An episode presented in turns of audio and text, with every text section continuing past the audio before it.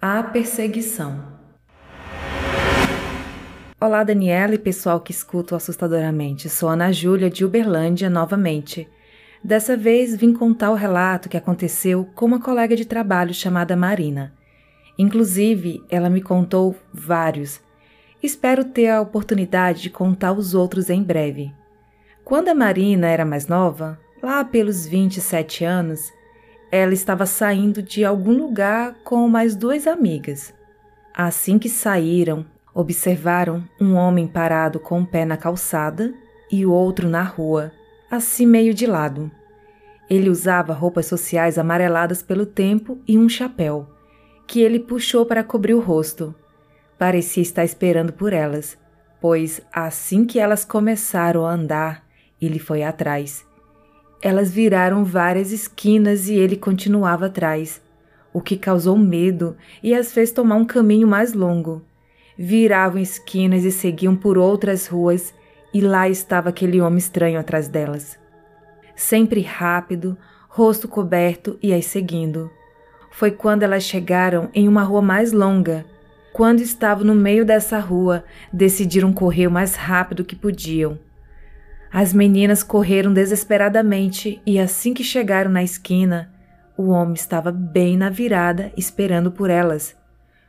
Todas gritaram apavoradas, pois era impossível que aquele homem tivesse dado a volta inteira e chegado antes dela, pois ele teria um caminho bem mais longo a percorrer e teria que dar o balão, voltando metade da rua já percorrido e descer correndo a outra rua que era do mesmo tamanho da que as meninas estavam. O homem desapareceu assim que elas gritaram.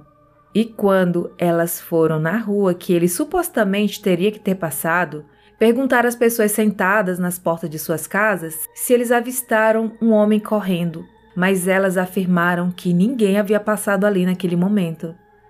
Foi só então que as meninas perceberam que havia acabado de presenciar o que poderia ter sido uma assombração.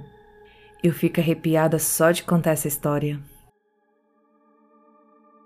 Esse relato foi enviado no e-mail pela Ana Júlia de Uberlândia, Minas Gerais.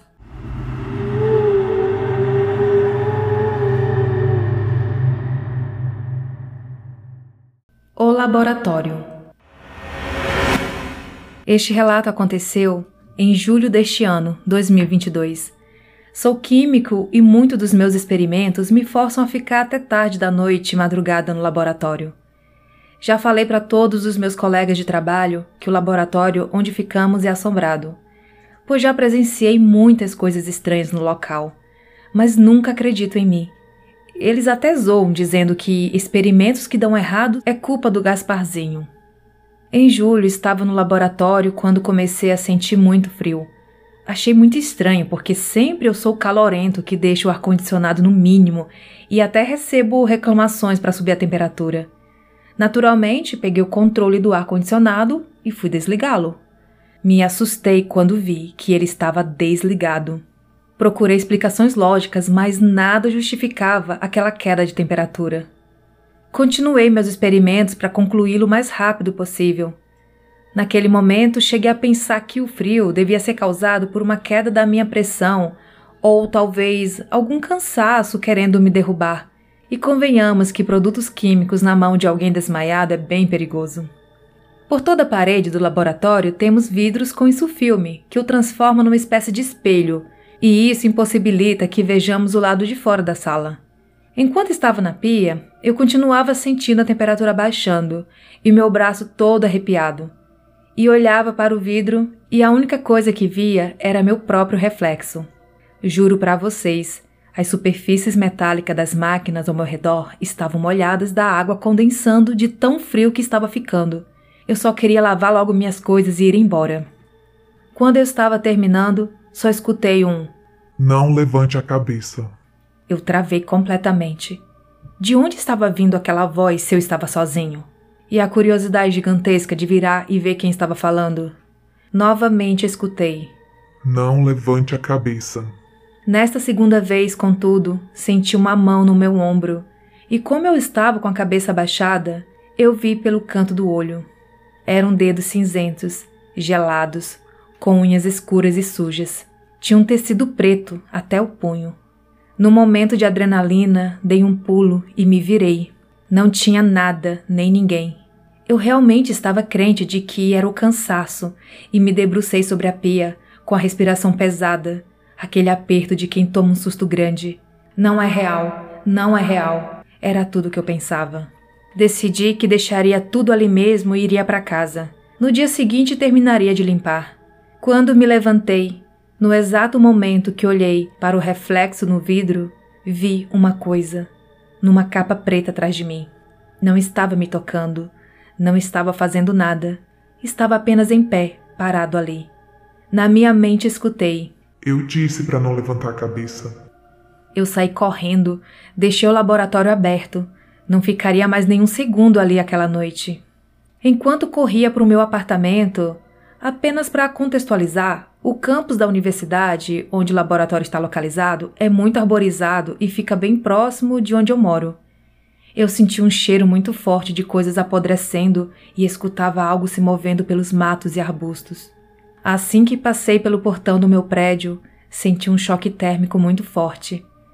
O frio desapareceu de maneira muito estranha e senti aquele impacto da mudança brusca de temperatura, tipo quando você está em um lugar gelado e do nada sai para a rua no sol do meio-dia.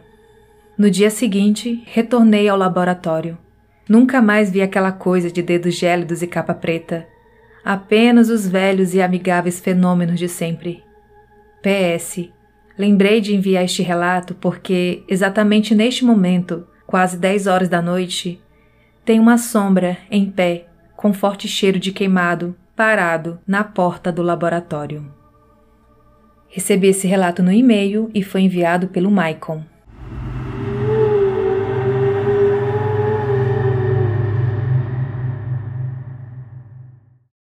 Essa outra história aconteceu nessa mesma cidade que eu morava e eu já estava com uns 16 para 17 anos. Eu tinha um, um, namoradinho na época que já tinha habilitação, né? E às vezes ele pegava o carro do, dos pais dele. Um dia a gente dando volta pela cidade, era uma cidade de interior, não tinha muita coisa para fazer. A gente estava dando volta de carro pela cidade. Ele me perguntou se eu gostaria de aprender a dirigir. E eu fiquei toda empolgada, né? Aí a gente foi numa área lá da cidade que é mais afastado, assim, é um, um bairro que tem mais fábricas, então não tem muito movimento, né, de, de veículos e de pessoas. Então a gente foi para lá. Era uma avenida bem grande, assim, e ele parou o carro numa rua paralela com essa avenida, né? Daí eu sairia com o carro dali e daria uma volta na avenida. Só que antes da gente trocar de, de banco, né? É, eu ir pro banco do motorista, eu tive uma sensação que era melhor não fazer aquilo.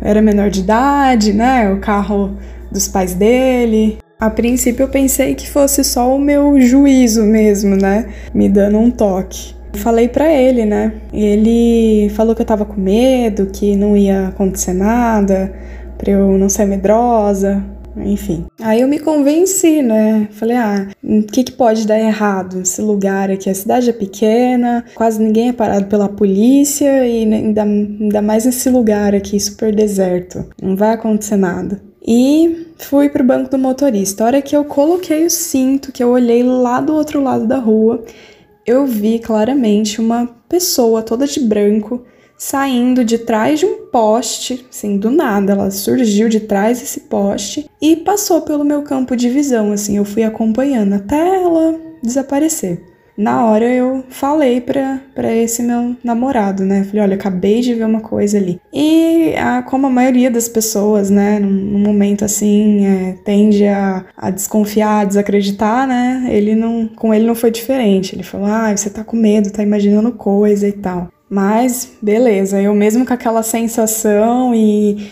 e mesmo depois de ver isso, fui, liguei o carro e, e fui acelerando tal, dei uma volta na avenida, nunca tinha dirigido. Eu sei que em um determinado momento eu ia fazer uma curva e eu não, não calculei direito, né? Não sabia.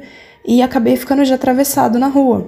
Nisso ele ficou tentando me ensinar como dar ré no carro para eu conseguir fazer a curva e tal. E aí eu vi um carro vindo na nossa direção, um carro assim vindo bem devagar, sem com o farol todo apagado, tudo apagado. Eu não sei nem como que eu vi esse carro, como que a minha atenção foi voltada para esse carro que estava vindo na nossa direção, porque eu estava focada ali em dar ré e fazer essa curva.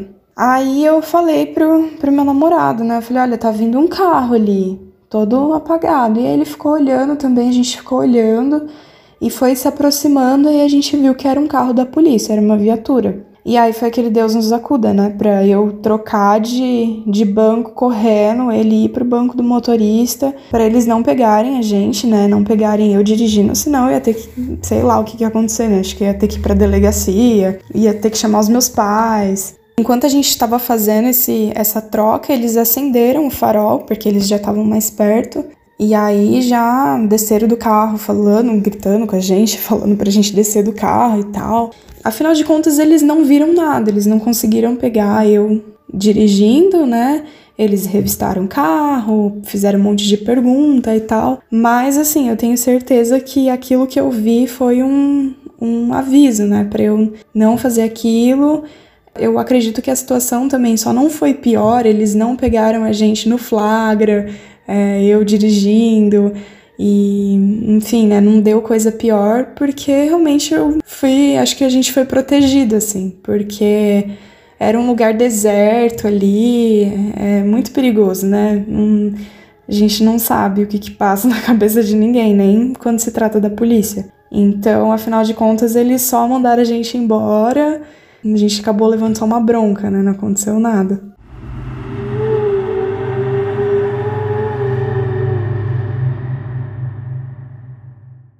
O vizinho.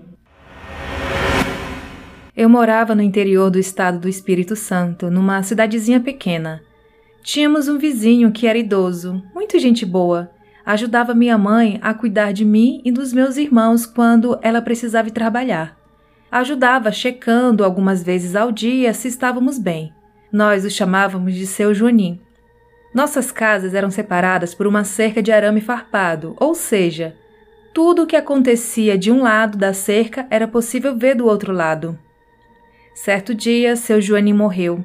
Eu era bem pequena e me lembro do velório e tudo mais. Não sei exatamente quantos anos eu tinha, mas vou chutar que eu tinha por volta de seis anos. Acredito que na mesma noite ou na noite posterior ao velório e enterro dele, minha mãe estava do lado de fora da nossa casa, sentada num banquinho, fumando e olhando para o nada. De repente, minha mãe entrou e estava com uma expressão de susto estava ofegante. Quando ela recuperou o fôlego, nos disse que quando olhou para a casa do seu Joanim, o viu sentado num banquinho amolando uma faca. Nesse momento, ele virou a cabeça em direção à minha mãe com uma expressão de ódio e ameaçadora, com um sorriso de canto, o que é ainda mais assustador. Claro que minha mãe não esperou para ver o que aconteceria em seguida. Mais rápido do que depressa, ela entrou em casa. Acredito que essa foi a única vez que minha mãe o viu. Pelo menos nunca mais tocamos no assunto, e isso é algo que me marcou. O pior é que eu fico imaginando a cena e me dá arrepios. Seu Joanim sempre foi muito gentil, e eu não acredito que tenha sido ele ali, naquele momento. Acredito que tenha sido um ser do mal que se passou por ele para assustar minha mãe. Esse relato eu recebi no e-mail e foi enviado pela Nilda.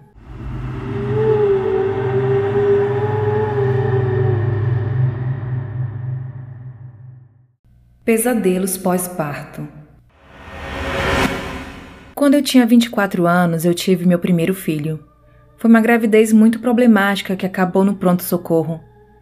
Depois de duas semanas no hospital, eu tive alta e ficava em casa quase o tempo todo sozinha. Eu não tinha ninguém para me ajudar, já que meu marido trabalhava o dia inteiro. Os problemas começaram logo no primeiro dia que eu estava sozinha. Eu estava na sala com meu bebê e falava ao telefone com uma colega do trabalho quando a porta do meu quarto bateu violentamente. A minha amiga ouviu o barulho e perguntou se tinha entrado alguém em casa. Eu fui verificar, mas a porta estava aberta e não fechada. Eu achei estranho, mas deixei para lá e simplesmente fechei a porta. Algum tempo depois, eu ouvi a mesma coisa. O barulho foi muito alto. Eu fiquei assustada e liguei para o meu marido, para ele vir para casa. Isso aconteceu já no fim da tarde. Então, quando meu marido voltou do trabalho, já estava noite. Estávamos cansados e fomos para a cama quase que imediatamente. Eu estava exausto com tudo o que tinha acontecido. O meu marido, meu bebê e eu dormimos no mesmo quarto. E quando eu estava quase pegando no sono, eu vi a porta do quarto se abrir. O meu marido também viu aquilo e imediatamente ele pulou da cama e pegou a arma que já foi a razão de muita briga nossa e ainda vai causar muita briga até ele se livrar dessa coisa. Quando ele acendeu a luz, viu que não tinha nada. Ele se deitou de novo, deixando a porta aberta. Depois que ele desligou a luz, não demorou muito para uma figura escura aparecer na porta. Enquanto olhávamos para aquilo, pareceu que ela simplesmente havia desaparecido e reapareceu bem na nossa cara. Eu peguei meu bebê e gritei. O meu marido acendeu a luz de novo e aquilo tinha sumido. Saímos imediatamente de casa e voltamos apenas no dia seguinte e durante o dia. Depois disso, eu passei a ter pesadelos, até que o bebê completou um mês de vida. Então, os pesadelos pararam e a sombra nunca mais apareceu. Esse relato é do site casafantasma.org e foi enviada pela Marina, de Porto Alegre, Rio Grande do Sul.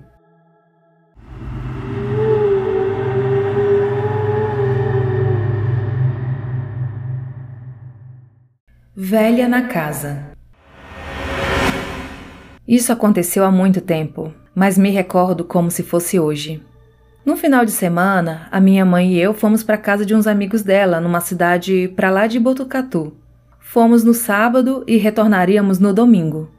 Dormimos em um colchão na sala da casa. E lá pelas três da manhã, eu acordei e não consegui mais dormir. Eu rolava de um lado para o outro no colchão e já estava começando a ficar frustrado por não conseguir pegar no sono. Eu não sou de acordar de madrugada. Normalmente eu durmo quase até o meio-dia nos finais de semana. Depois de uma hora rolando no colchão sem conseguir dormir, eu resolvi abrir os olhos. Eu estava deitado de bruços com a minha cabeça virada para o lado porque é assim que eu me sinto mais confortável. Assim que eu abri os meus olhos, notei uma fumaça branca. Eu esfreguei os olhos para ver se conseguia clarear algo, mas a fumaça ainda estava lá. Eu me sentei e olhei para cima. Então vi que a fumaça estava começando a tomar a forma do vestido de uma mulher. Eu notei que tinha uma mulher bem em cima de mim. Deu para observá-la bem. A roupa dela tinha uma aparência muito antiga. Era um longo vestido branco e tinha um lenço na cabeça. Enquanto eu a observava, ela olhava pela janela que estava acima de mim. Ela se virou e me encarou. E o mais assustador de tudo é que ela não tinha rosto. Era uma massa branca sem traços. Não tinha olhos, boca, nariz, nada. Embora eu não pudesse ver a sua expressão, eu tinha a sensação de que ela estava olhando para os meus olhos e estava ficando brava.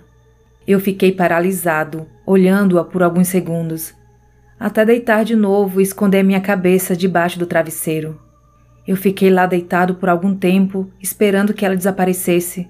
Depois de uns 15 minutos, quando eu abri meus olhos, ela ainda estava lá, me encarando com aquela face sombria. Eu não me lembro quanto tempo demorei para conseguir dormir.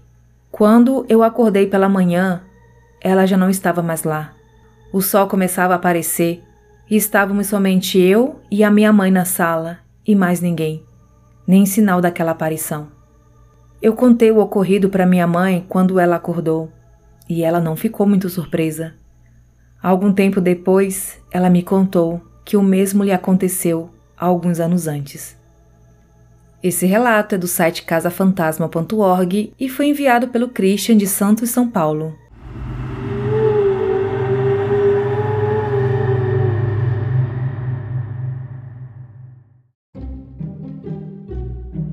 E esses foram os relatos de hoje. Caso tenha alguma história sobrenatural para contar, envie o seu relato para o e-mail assustadoramente.outlook.com ou pelo Telegram Siga o Instagram assustadoramente underline podcast. Os links estão na descrição deste episódio. Se estiver me ouvindo pelo Spotify, me qualifique dando 5 estrelas. Siga o podcast em seu agregador de áudio e ative as notificações para não perder nenhum episódio. Até a próxima quarta!